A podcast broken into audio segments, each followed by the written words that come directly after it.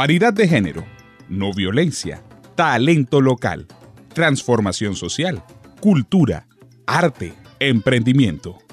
Evas y Adanes, el programa radial con perspectiva de género. Escúchanos todos los miércoles a las 8 de la noche por Uniguajira Estéreo, 89.3 FM.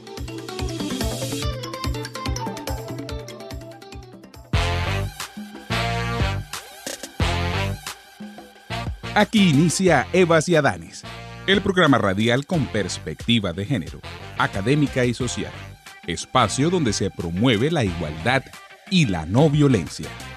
Les damos la más cordial bienvenida.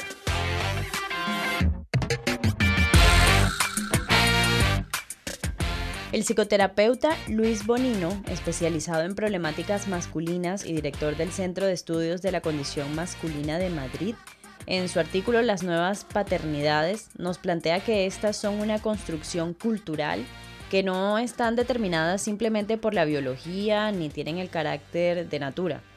El lugar asignado al padre, sus funciones, el deseo y la responsabilidad de serlo y las vivencias que acompañan su ejercicio varían como efecto de las variaciones en lo sociocultural.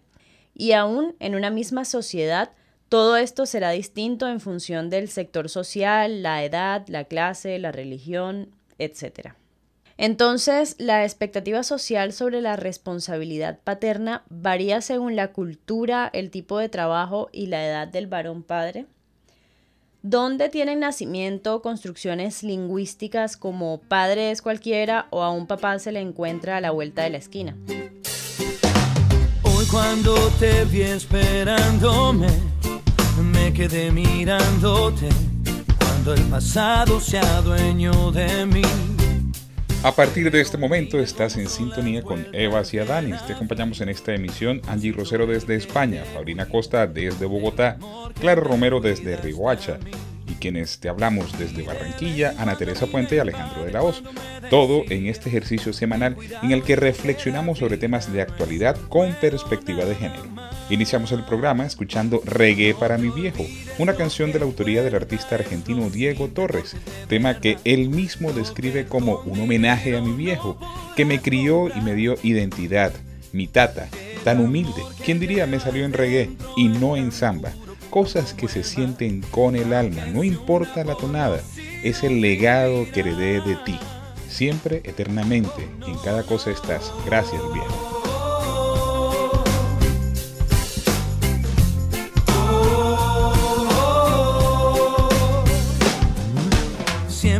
Para mí como un amigo. Siempre fuiste mi mejor abrigo, que me salvó del frío y la soledad. Porque siempre estuviste pendiente de mi presente, siempre cuidándome la frente de un duro golpe al tropezar. Y de vez en cuando a mí me invade cuando me decías Ten cuidado, hijo, que la vida no es un juego nada más. No te olvides lo que cuenta es lo simple porque es de verdad. Lo que con dinero no podrás comprar. No, no. El amor que llevas dentro es tan puro, puro como el mar. Y aunque se hunda por los siglos, vivirá tal vez me pases algo mal. A mitad de este camino te quieras bajar. Tú sigue igual. No te olvides lo que cuenta es lo simple porque es de verdad. Lo que con dinero no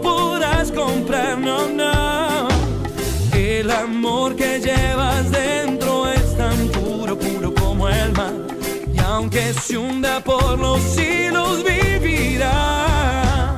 Así suena Eva Ciadanes. El que llega en la vida es el que nunca se rinde. Y a dar pelea porque nada es imposible. Que mágico el amor que todo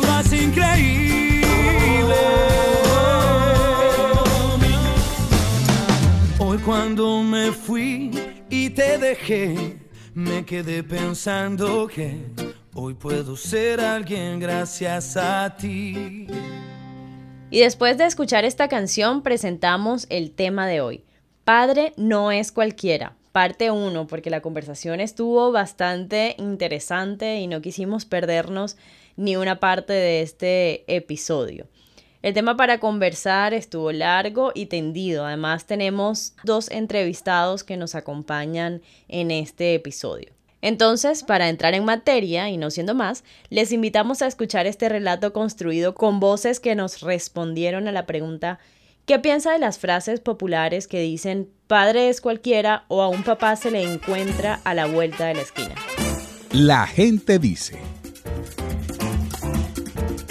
Me llamaron mucho la atención estas frases, porque padre no es cualquiera, hay un solo padre. Bueno, yo creo que estas ideas que naturalizamos y que repetimos a veces sin mucha reflexión pueden terminar siendo muy riesgosas, muy peligrosas porque reafirman unas posturas de la paternidad ausentes. Para mí habla más de la, de la ausencia, de la, aunque esté allí en casa y sepa quién es el padre, la falta justamente de presencia en el proceso de, de formación, en el proceso de cariño, en el proceso de compañía, en la crianza. Ni se lo encuentra a la vuelta de la esquina. ¿Cómo va a ser? Hay un solo padre biológico. Punto. Ser padre, sin duda alguna, es un privilegio, pero que a su vez implica mucha responsabilidad. Dicho esto, obviamente estas expresiones hablan mucho del contexto desde el cual nacen. Me parece que hacen referencia, por un lado, a una cultura donde el padre es una persona, un hombre móvil que puede ir de mujer a mujer engendrando hijos sin asumir la responsabilidad. Esta frase la asocio a la falta de responsabilidad que se atribuye hacia los padres. Pero también que les quitan protagonismo a los papás. Hay una castración fuerte de parte de las mujeres sobre el rol del papá. Yo creo que cada vez más los papás están no solamente eh, más involucrados en la crianza de los hijos, sino también planteándose unas maneras de relacionarse y de criar. Si no se le empodera, si no se le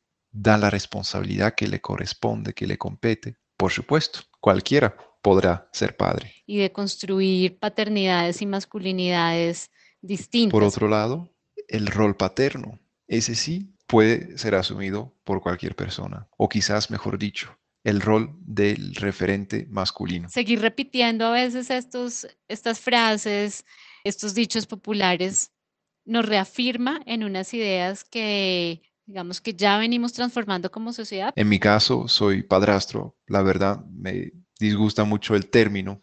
Me, me parece que suena muy feo. Pero si bien el hijo que estoy cuidando no es mi hijo biológico, y estoy muy consciente de que tiene un padre biológico que es su padre, el único padre que va a tener. Pero que también queremos, digamos, incluso nosotras como mamás, transformar en nuestras relaciones con nuestros compañeros o con, nuestro, con los padres de nuestros hijos. Eso no quita a que pueda asumir un papel como referente masculino que también en muchas ocasiones se le eh, atribuye al padre. Ese dicho tenemos que empezar a, a, desdibujarlo, ¿no? a deconstruirlo como tantas otras cosas relativas no solo a, la, a las paternidades, sino también a las masculinidades. La gente dice. Quiero contarles de qué forma elaboramos esta sesión de nuestro programa slash podcast. Colectivamente elaboramos una pregunta, discutimos con el equipo en nuestro chat cuál será la pregunta que vamos a hacer, hacemos propuestas, en fin. Luego, mediante notas de voz de WhatsApp o en las calles, le hacemos la misma pregunta a distintas personas.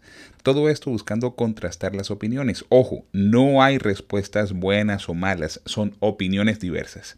Eso se notó en este Vox Pop que además cuenta con acentos diversos. Con esto le damos paso a Clara Romero, quien desde Rihuacha nos presenta su sección Amar es urgente. Amar es urgente. Un día me preguntaron qué era lo que más me gustaba hacer. Sin duda, mi mente escudriñó y la palabra actor surgió con toda. Pero al contestar, fue mi corazón quien tomó la batuta y respondí ser papá. Y sí, no es nada fácil, ni un poquito, por ello es necesario hacerlo de a dos. Hoy y siempre los padres tenemos una gran responsabilidad en la construcción de sociedad, pues es en casa donde se siembra y se cosecha el mejor fruto. Biasini Segura. Hola a todos y todas, nuevamente con ustedes. Mi nombre es Clara Romero y esto es Amar es urgente.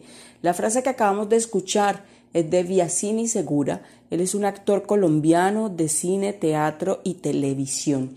Y lo que me encanta de esta frase es que va sin temor, sin temor en, en reconocer que ama ser papá, sin temor a reconocer que el ejercicio de la crianza pues no es fácil y que es importante que sea, digamos, corresponsal, que sea acompañada y sin miedo a decir que efectivamente como padres tienen un rol fundamental en esta construcción de una mejor sociedad.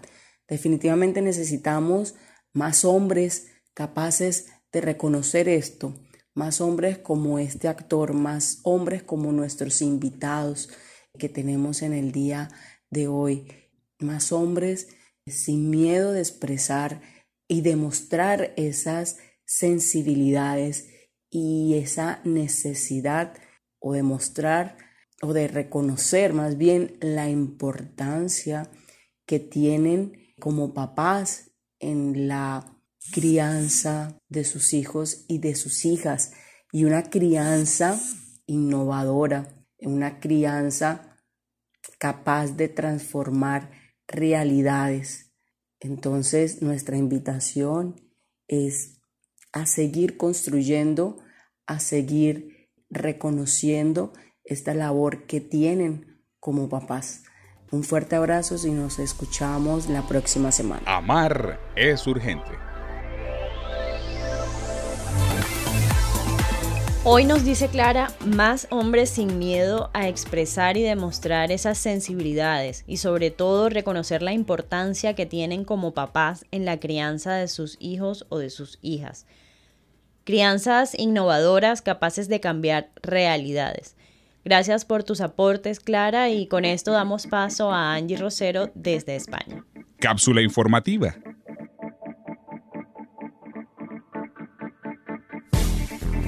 Hola, hola a todas y todos. Mi nombre es Angie Rosero. El día de hoy en un programa sumamente especial. Un programa que precisamente se ha tenido que dividir en dos partes debido a la gran y grata conversación que tuvimos con nuestros invitados. El día de hoy me gustaría enfocarme en hablar un poco acerca de las nuevas paternidades. Hay que entender que la paternidad y la equidad empieza a ser parte de un camino de revisión y se descubren nuevas complejidades que algunos hombres parecen estar dispuestos a, recorrer en los últimos años. Y es precisamente por eso que podemos tener conversaciones en donde se analiza a profundidad el tema de la masculinidad, el tema de cómo se ejerce la paternidad, la crianza, tanto con niños como niñas, ya que tiene un pequeño matiz de diferencia y también el hecho de, de cómo se asume este rol de cuidado en la sociedad que normalmente ha sido arraigado a las mujeres, tanto ya sea por cuidado de niños, niñas, jóvenes, como de ancianos, personas enfermas. Es interesante que esta conversación está enfocada cada vez más a la paternidad de los hombres, tanto en medios de comunicación como en la academia, entre activistas, en la vida cotidiana, y es precisamente estos espacios los que propenden que poco a poco empecemos a escrutar, escudriñar, ver en profundidad todos esos discursos y generar nuevas prácticas que nos ayuden a eliminar los estereotipos de género que día a día parece que nos taladraran en la cabeza de manera sistemática. Muchas veces este tipo de mensajes estereotipados que nos mandan cada día traen consigo nuevas formas de disciplinamiento social, de culpabilización de algunas personas, algunas identidades, algunos roles e incluso de discriminación. Por eso, estudiar no solamente a la mujer, sino también al hombre en relación a su rol social es muy importante porque aporta una nueva visión de comprensión del fenómeno de todo ese entorno, todo ese universo grande que también significa el ser hombre. Es importante entender que desde la visión feminista no sencillamente se habla de la mujer y ya, o sea, la idea es realmente trabajar en términos de equidad de ambos géneros. Es por eso que los invito a que escuchen con atención el programa del día de hoy, un programa especial y que por supuesto no se vayan a desenganchar porque son dos partes, dos partes, una que es complemento de la otra y que sin duda alguna no nos dejará quietos, por el contrario nos generará muchísimas inquietudes y muchas ganas de seguir aprendiendo y conociendo sobre estos temas. Mi nombre es Angie Rosero y desde la ciudad de Barcelona les envío un fuerte, fuerte abrazo virtual. Nos estamos escuchando hasta la próxima semana. Chao, chao. Cápsula informativa.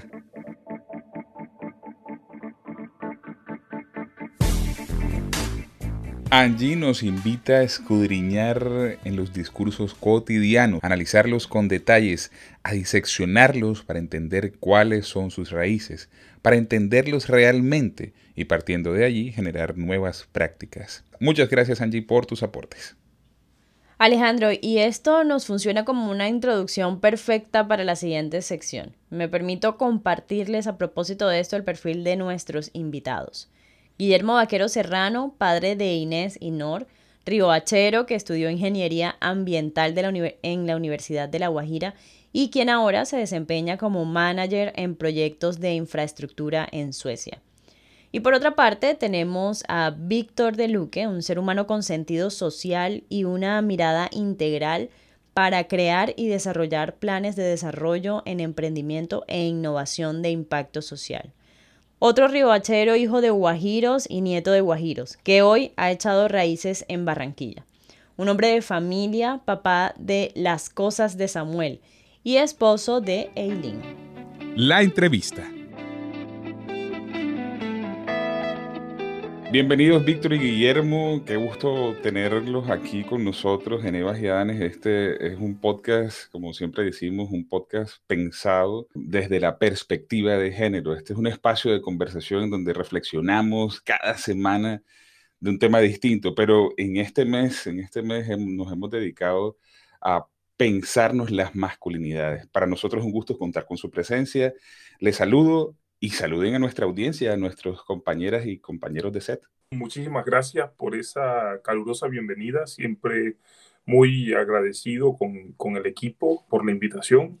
A ti, Alejandro, a Fabrina, eh, a Angie, Clara, eh, Ana, que siempre están ahí, nos están invitando a reflexionar sobre lo que implica y lo que es eh, construir un sujeto masculino distinto. Muchísimas gracias por esta invitación. Guillermo, te saludo también allá a tu hora y nosotros por aquí, pero conectados desde, desde la esencia, desde las ganas de construir, desde todo lo que hacemos. Y bueno, feliz de acompañarlos, feliz de estar aquí y, bienvenidos, bienvenidos a, a, escucharnos y y a crear todo lo que de aquí salga a mí como feminista heterodoxa, abierta y humanizada, me encanta cada vez que hay voces masculinas comprometidas y conscientes de un cambio eh, necesario para que este mundo realmente sea acto para humanos. Yo siempre digo que mientras haya violencia no será acto para humanos y yo sé que estamos hablando hoy con dos hombres caribes, guajiros, esencialmente guajiros, que se han propuesto a romper paradigmas, a creerle a una nueva realidad desde, desde el antimachismo y desde esa búsqueda de los cambios culturales y pacificadores. Creo que eso a mí me inspira mucho y me da mucha esperanza. Florán Tomás siempre dice que si hace 55 años ella hubiera contado con aliados como los que yo cuento ahora, la cosa hubiera sido más fácil. Entonces quiere decir que algo está pasando. Estamos cambiando y eso hay que reconocerlo. Ya con esta introducción que nos planteaba Fabrina, yo inicio por preguntarles a Víctor y a Guillermo, ustedes como dos hombres nacidos en La Guajira y con influencias del machismo estructural de dicha cultura, ¿cómo han logrado avanzar hacia formas de actuar y pensar desmarcadas de las cargas patriarcales y entendiendo que esto no es un proceso terminado, sino un constante cambio, un constante proceso de cambio. ¿Cómo siguen en el camino de ser, sí, esos hombres deconstruidos de estos esquemas machistas? El planteamiento lo, lo obliga a uno a repensar muy bien las condiciones en las que uno se acerca y las condiciones en las que uno se acerca a la idea de cuestionar sus propios privilegios, ¿no? O sea, el cuestionar el mismo hecho de poder ir a las playas de la primera a la hora que quieras, en el lugar que quieras, ¿no? O sea, que las playas sean, en algún momento uno pensó de que, de que eran públicas, ¿no? Pero en última esas eh, eh, tenían también esa relación de quienes podían ir con compañía o sin compañía. Yo siempre fui libre de ir a la playa.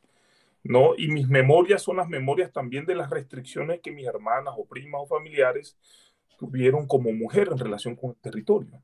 Entonces, digamos que ahí empieza, digamos, parte de, la, del cuestionamiento del, del, por qué la sociedad me privilegia sobre la base del, digamos, del sexo con el que nací, ¿no?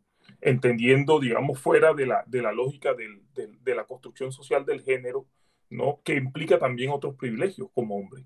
Y como hombre heterosexual, le pone un adicional a todo lo que ya hemos venido hablando y lo que hemos ido repensando, ¿no? Y que en ese camino, digamos, poco a poco, en el periodo ya de, de madurez y de intercambio, porque es el intercambio también con feministas en el Caribe, eh, que permitieron ya una, un, un, desarrollo teórico de la experiencia. Porque yo creo que la práctica y la teoría, lo que llaman la praxis, en el ejercicio de cuestionarse y de repensarse es lo que lo obliga a uno como a poder tomar un, un paso al lado de eso que, que, termina siendo tan doloroso.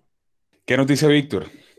Cuando yo escuchaba esa pregunta, yo partía desde, desde el reconocimiento mismo, ¿no? Yo crecí criado por abuela, una mamá, una hermana y todas las que me rodeaban, todas mujeres. Y en ese contexto y en ese entorno, el macho, el hombre de la casa. Parte de, de, ese niño que va creciendo bajo unas condiciones que todo te va conduciendo a, a que asumas un rol donde cuidado te metes en la cocina, tantas mujeres en casa y tú eres el único hombre y enseguida te están colocando responsabilidades del hombre de la casa. Un niño de seis años, porque entre otras cosas, a esa edad mis padres se separan la otra figura masculina en el hogar ya no está. Entonces, más cuidado aún porque este peladito de seis años va creciendo y con este poco de mujeres, pilas. Entonces, a partir de, de esas mismas historias y de ese mismo reconocimiento, empieza uno a construir, a asumir nunca lo he visto como una carga, siempre lo vi como una responsabilidad dentro de, del proceso constructivo de lo, de lo que soy hoy, que es mi historia, porque es que yo soy la historia que he vivido, lo que he construido, lo que he visto, lo que he reconocido, y eso es parte de, de eso, con todas esas sentencias hacia lo que podía ser, porque es que te van sentenciando. Y si eres criado por mujer, ¿qué? Hoy por hoy yo creo que todo eso es lo que ha constituido el ser sensible que soy, el ser respetuoso y que valora a ese otro rol femenino y que me ha permitido a mí incluso reconocer lo femenino de mí.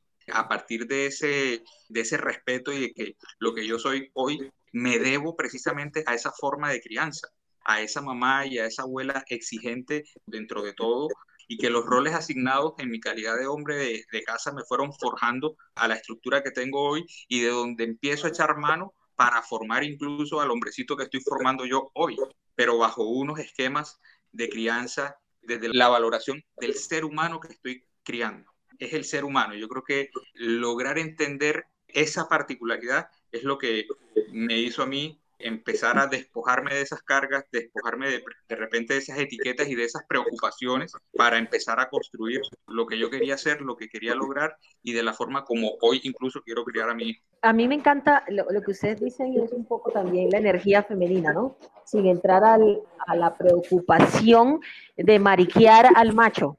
Eh, es necesario que las mujeres nos vivamos desde la energía masculina y ustedes desde la energía femenina y que además tengamos miedo a las diversidades sexuales. Yo definitivamente estoy muy contenta con esta entrevista y yo, yo quisiera, Guillermo, preguntarte, eh, tú eres un personaje creyente de las revoluciones, eres un revolucionario permanente, un humanizador de procesos eh, que llevan y que buscan llevar a una sociedad justa, incluyente. Los que te conocemos desde la infancia sabemos que, que esa es tu bandera de vida ¿Cómo llevas esa misión hacia tu familia, hacia tu compañera, hijas, desde tu rol ciudadano migrante en Estocolmo, pero con el corazón conectado a tu amada Colombia, como siempre, y a tu amada Latinoamérica. Eso sí me parece importante que nos comentes acerca de eso, porque vemos constantemente en las redes sociales tus publicaciones con tus, con tus hijas, y eso es, es inspiracional realmente. Bueno, muchas gracias por, por ese, esa, esa opinión o lo que te ha forjado en el tiempo sobre mí. Yo creo que de todas formas el tema de la, de la migración implica eh, una tarea, bueno, el privilegio de escoger, ¿no? Porque digamos que soy padre de dos niñas que puede escoger lo que de la guajiridad implica ser guajiro, ¿no? O que pueden ellas relacionarse con la guajiridad. ¿No? Hay un elemento, digamos, bastante eh, conservador, hostil hacia la mujer de, de, esos, de ese ser guajiro que está todavía en conflicto, eh, al que fácilmente yo puedo tirar a la basura, ¿no? Pues estoy en Estocolmo. Y en Estocolmo, digamos, a la hora de hablar sobre, digamos, los cuerpos, el cuerpo como territorio, mis hijas en su identidad, en su construcción identitaria, eso lo ven en la escuela en la escuela están los niños jugando y cuando hacen las tareas del hogar, que fue un ejercicio de mi hija de 8 años, en tareas del hogar formaron parejas y no tenía que ver la pareja con el tema del rol del niño y la niña. No, hubo pareja, a mi hija le tocó otra niña, ¿ya? Y a otro niño le tocó otra ni otro niño.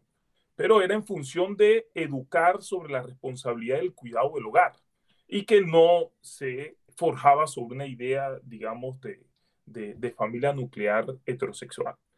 Ese, ese tipo de cosas, ¿no? En, en, otros hombres, incluso otros amigos colombianos que, con los que he compartido, termina siendo un poco provocador. A mí todo eso me parece profundamente novedoso y cuando pienso en revolución, pienso siempre en el viejo Carlos Gaviria, ¿no? Que muchas veces lo encontramos allá en La Guajira.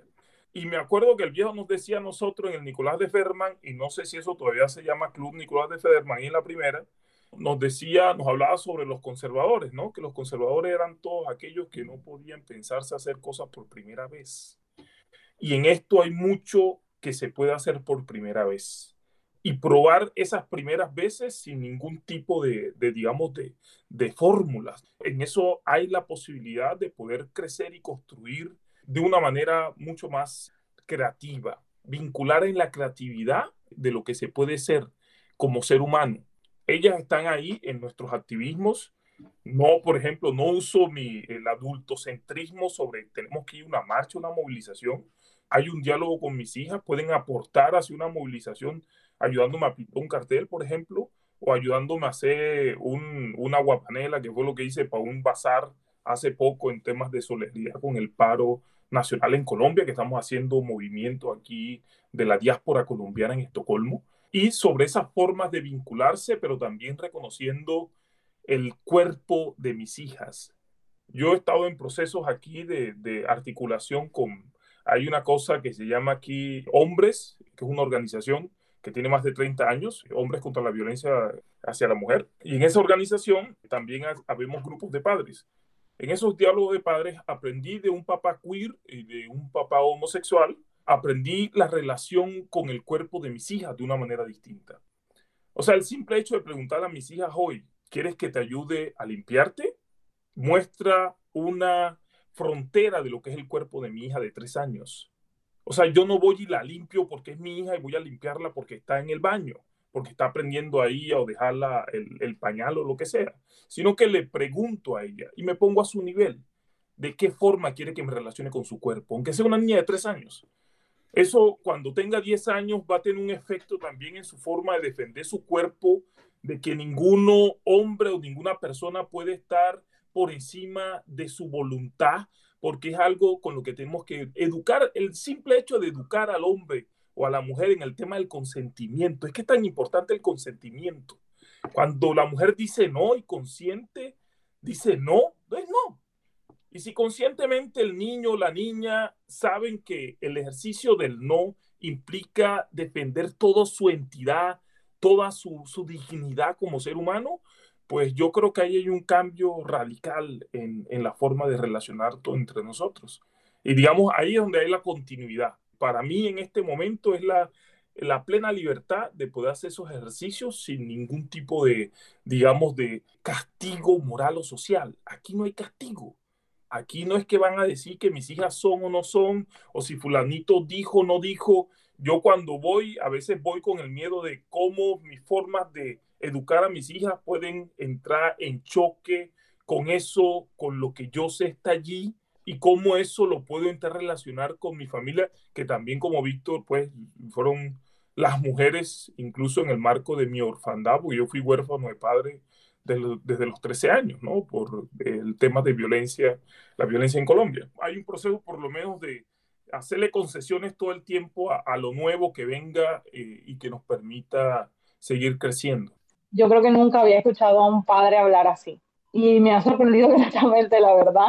Creo que no habíamos tenido la oportunidad de coincidir anteriormente porque aunque estamos de este mismo lado del globo, yo estoy aquí en Barcelona, pese a eso, bueno, es, complejo, es difícil, las agendas, pero había leído algún artículo tuyo acerca de, el último que leí fue uno que me llamó mucho la atención, que hablaba acerca de esta nueva visión del, de la maternidad, porque claro, una cosa es leer y otra cosa es escuchar. Estoy todavía como asimilándolo todo porque es bastante interesante. Yo creo que es una buena forma para todas las personas que estén escuchando en estos momentos el programa, el podcast, de poder empezar a ver la forma de transformar desde los pequeños detalles del lenguaje la visión que tienen de ser padres, de cómo relacionarse con sus hijas y sus hijos, de cómo tiene que ser, es que el tema de la relación de cómo te relacionas con el cuerpo de tus hijos es brutal, o sea, realmente es como ir un paso más allá en relación a todo lo que nos han enseñado a lo largo de los años. Entonces, me gusta mucho ese tema de cómo dices de poder adaptar esa guajidad que llevamos dentro a precisamente eh, todos estos escenarios de familia, de relación con, con los hijos, las hijas. Me parece bastante de muchísimo valor. Lo que ustedes son no debería ser una cosa de impresionismo, debería ser lo cotidiano, lo natural, no debería ser lo contra natura, ¿no? O sea, que un hombre decida ser papá en casa como Guillermo, que un hombre decida o diga y exprese, como, como lo dice Víctor, su saciedad, su felicidad de ser padre y de saber sembrar en, su, en ese hombre nuevo, de una nueva generación que es su hijo, ese poder ser diferente, ser sensible, no debería ser una cosa que, que tengamos por ahí eh, en, la, en la excepción.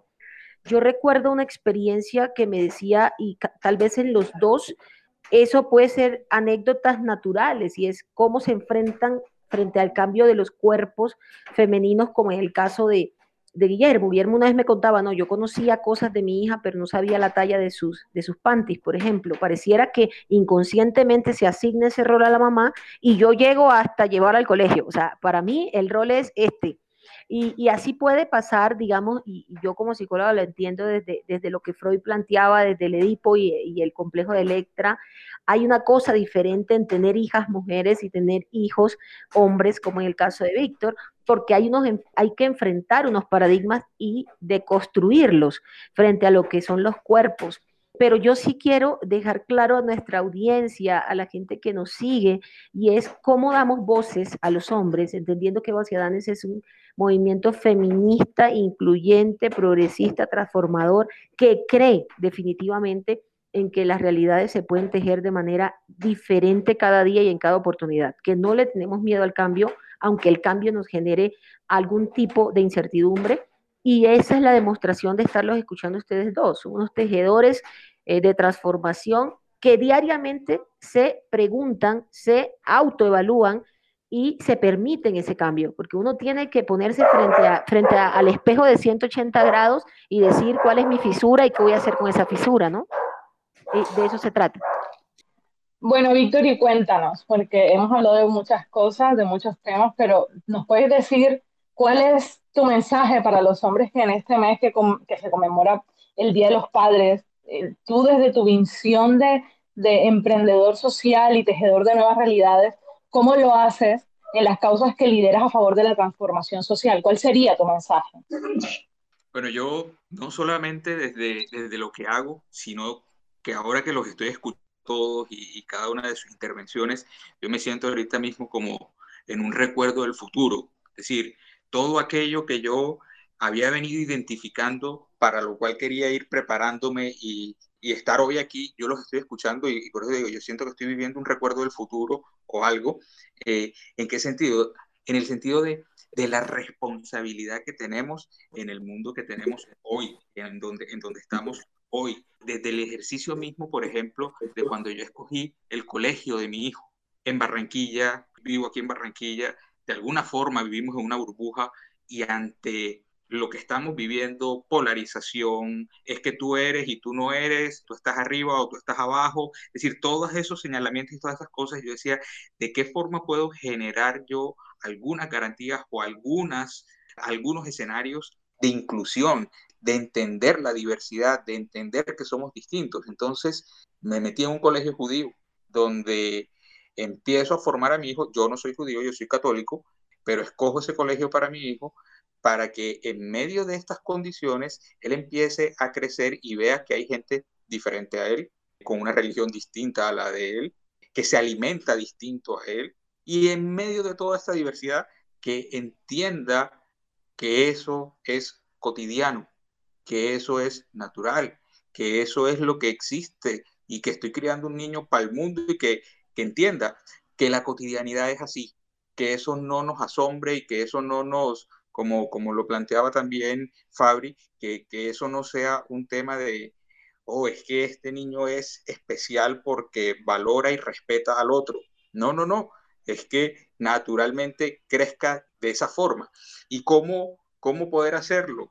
Yo dije, bueno, vámonos a la escuela, sí, hoy, hoy por hoy uno educa desde casa, pero también pasa mucho tiempo en la escuela porque las dinámicas nos exigen eso, una mamá que trabaja, un papá que trabaja, el niño que, entonces, que hasta en ese mismo entorno entienda eh, toda la diferencia y la haga parte de él. Hasta en esas cosas empieza uno a asumir la responsabilidad que tiene frente al mundo que estamos viviendo. Yo creo que ese es el gran aporte, entender, reconocer en qué condiciones estamos, pero hacernos responsables de construir el mundo que queremos, no el que tenemos. Ya sabemos en qué condiciones estamos, pero cómo podemos cada vez más ir haciendo cosas y aportando y tomar decisiones distintas para qué? Para que ese mundo que queremos ver, en el que queremos vivir, en el que nuestros hijos queremos que vivan, a partir de nuestras decisiones de hoy, se empiecen a generar esos espacios. Por eso creo que hoy cuando converso con ustedes, porque me siento en un,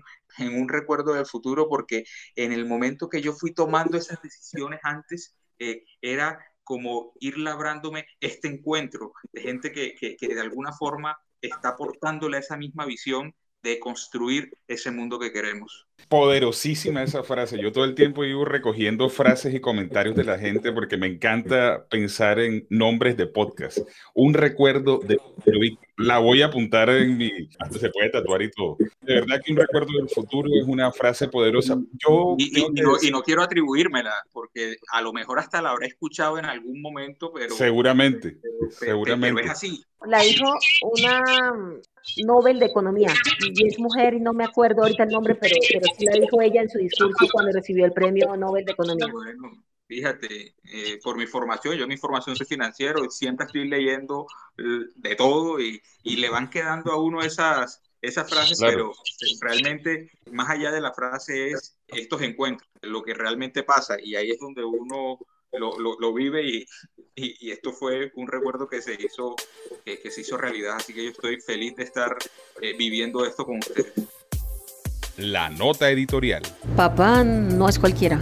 Definitivamente tenemos que aprender de esta frase mucho. En algún momento como sociedad, como colectivo social, hemos obedecido a los efectos de la publicidad, de las películas, de la música. Escuchamos muchas canciones donde venden a la madre, y digo venden en, todo el sentido de la palabra, como un producto perfecto, abnegado, si falta la madre, falta todo, pero si comenzamos a hacer comparativos con canciones de padres o de paternidades, la cosa cambia. Es un poco más, sí desde el amor, pero no desde lo profundo, psicoafectivamente vinculante en términos de toda esta simbiosis materno-filial que hay de los hijos e hijas con las madres. Esto quiere decir que como sociedad y como humanidad debemos ir desaprendiendo de esos arquetipos, pero también de esas herencias que tenemos de imaginarios sociales, que además recibimos, heredamos y a veces ni siquiera colocamos en duda. En Eva les pretendemos eso, desde las voces de, de hombres como Guillermo y como Víctor, que definitivamente encuentran en su propio proceso de desaprendizaje, de salvación, de sanación de su masculinidad, de esa posibilidad de trascender a los esquemas que desde la infancia le dieron. No entres a la cocina, la cocina es para mujeres, no llores porque eso es de nenas. Y ahora con su paternidad ellos están sublimando, procurando no cometer esos mismos errores que se cometieron con ellos.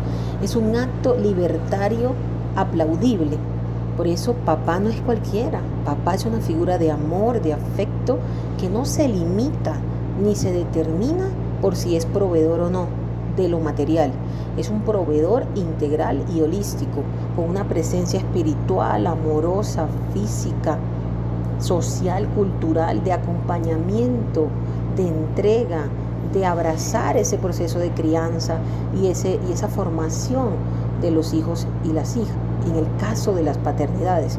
Pero hablando en, todo el universo de masculinidades, queda mucho, muchísimo por seguir aprendiendo desde nosotras las mujeres y desde la sociedad y desde ellos como seres y sujetos sentipensantes que día a día tienen oportunidades de cambiar recetas. El machismo hace daño desde quien lo ejerce a quien lo recibe. Y el machismo, yo lo voy a decir así, en términos muy metafóricos, es como esa comida que te comes sabiendo que tu colon y tu organismo no lo va a digerir bien.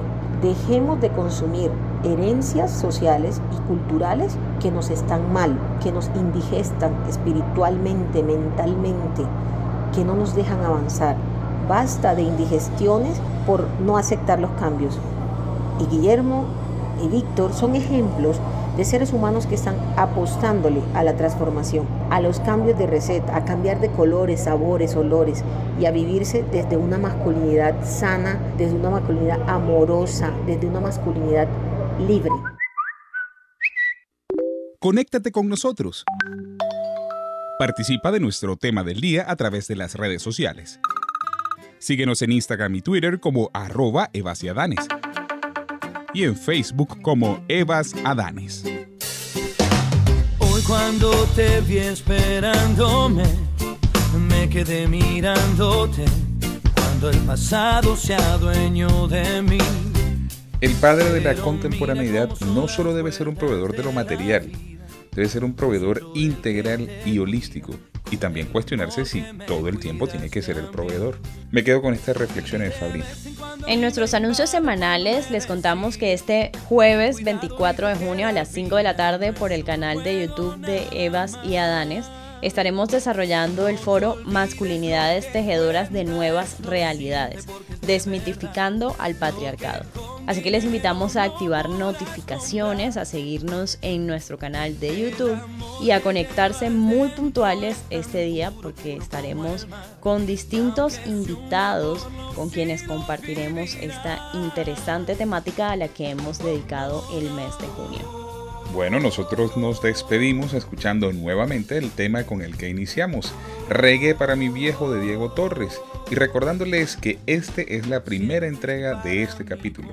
Conversamos tan bueno que nos figuró hacer dos programas abordando el mismo tema. Avancemos sin distinción de sexo, raza, edades y condición por un mundo en el que todas y todos cabemos. Agradecemos a nuestro equipo de Eva y Adanes, programa radial, a Angie Rosero, Fabrina Acosta, Clara Romero.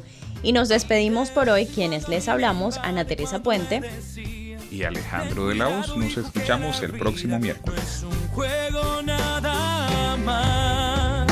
No te olvides lo que cuenta es lo simple porque es de verdad. Lo que con dinero no podrás comprar. No, no el amor que llevas dentro es tan puro, puro como el mar. Y aunque se hunda por los siglos, vivirá. Y tal vez me pases algo mal. A mitad de este camino te quieras bajar.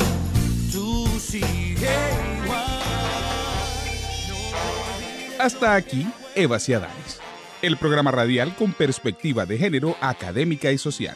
Nos escuchamos en una próxima emisión.